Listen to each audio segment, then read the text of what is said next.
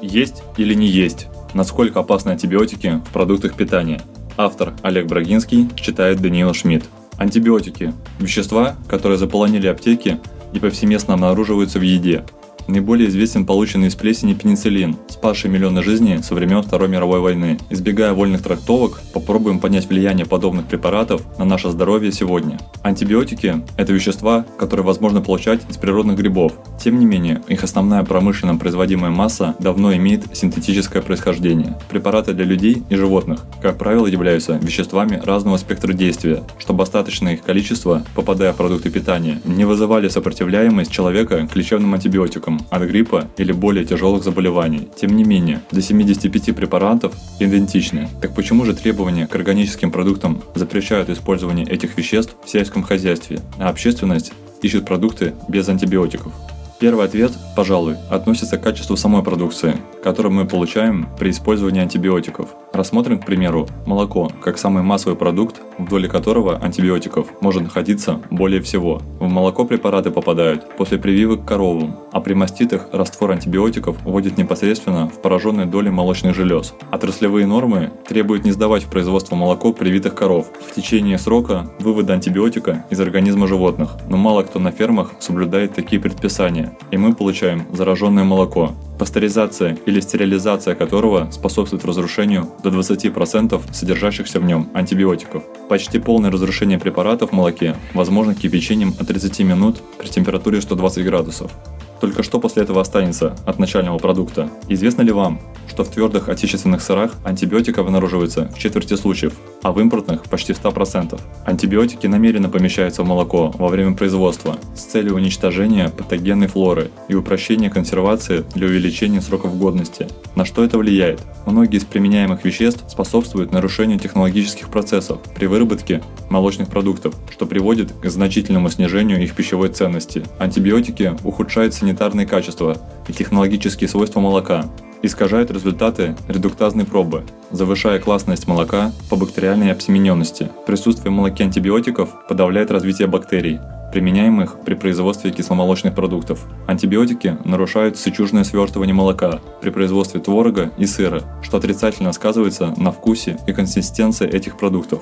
Мы получаем пищу, не соответствующую ожидаемой полезности натуральному молоку, без многих его питательных свойств. Отрицательное влияние остаточных количеств антибиотиков в молочных продуктах на здоровье людей заключается в том, что они вызывают сенсибилизирующее действие и опасность возникновения аллергии, способствуют дисбактериозу и появлению суперинфекций, образованию резистентных штаммов патогенных микроорганизмов и снижению терапевтической эффективности антибиотиков, несмотря на различный спектр действия. Особенно ярко это бывает выражено в аллергических реакциях детей. Выработка сопротивляемости к лечебным антибиотикам не доказана по причине того, что не было массового исследования. Не проводились опыты на контрольной группе людей, которые специально обокормили антибиотиками в продуктах питания с одновременным наблюдением за проявлением резистентности, учитывая остальные влияющие факторы. Можно предположить достаточность ужесточения контроля за приемом молока после производственных прививок, и тогда конечным продуктом будет обеспечено должное качество. Но кроме прививок, производители используют антибиотики в кормах для уничтожения патогенной флоры, а также с целью увеличения надоев. В кормах антибиотики начали применять с 50-х годов США, затем в Европе и в России, но в рамках ЕС в 2006 году запретили использовать кормовые антибиотики на всех типах ферм. В России антибиотики разрешены, и ответственность за их применение лежит на зоотехниках, которые без душевных метаний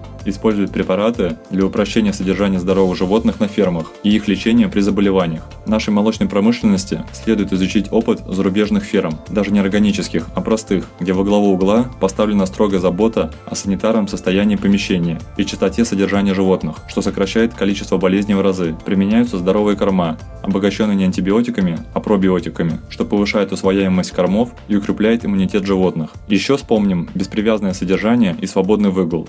Указанная совокупность факторов позволяет уверенно свести применение антибиотиков на нет. Кто лично побывал на обычной отечественной ферме, мгновенно поймет, почему производителям дешевле колоть животным препараты, чем напрягаться и работать по мировым стандартам. В известном мне недавнем исследовании из 1200 проб в 70% мяса были обнаружены антибиотики. Еще хуже обстоит дело с препаратами в птицеводстве. Количество лечебных и кормовых антибиотиков для профилактики и стимуляции роста превышает допустимые нормы в разы. Выращивание курицы в начале прошлого века занимало 122 дня и требовало 20 кг кормов.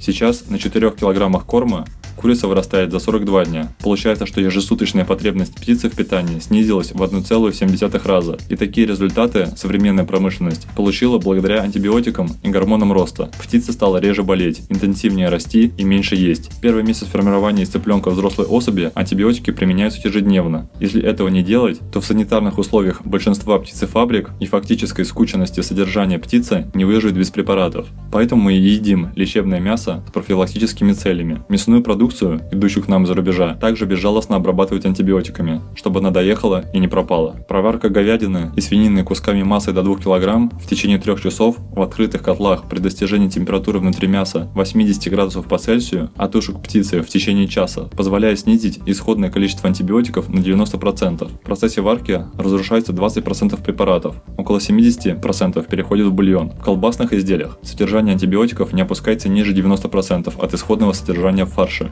При изготовлении вареных колбас и сырья, содержащего антибиотики в количествах, превышающих предельно допустимые, в готовом изделии остается до 93% исходного количества препарата. Термохимический способ изготовления колбас не приводит к заметному снижению количества антибиотиков. Промывание мяса способствует снижению содержания препаратов на 25%, в зависимости от способа их введения. После замораживания количество антибиотиков снижается на 23%. Молоко и мясо не единственные продукты масштабного применения антибиотиков. Препараты используют для любой пищи пищи с коротким сроком хранения, от полуфабрикатов до колбас. В сельском хозяйстве антибиотики применяют для подавления грибных заражений почвы и растений, для продления сроков хранения собранной продукции. В некоторых потребительских корзинах содержание продуктов с антибиотиками может достигать 100%. Верю, что со временем, благодаря каждому из нас, выбирающему здоровые продукты, рынок разовьется и конкуренция заставит производителей заботиться о нашем здоровье. Рекомендовал бы читать этикетки и выбирать производителей, которые осознанно не используют антибиотики, честно проходят необходимые анализы и сообщают об этом потребителям.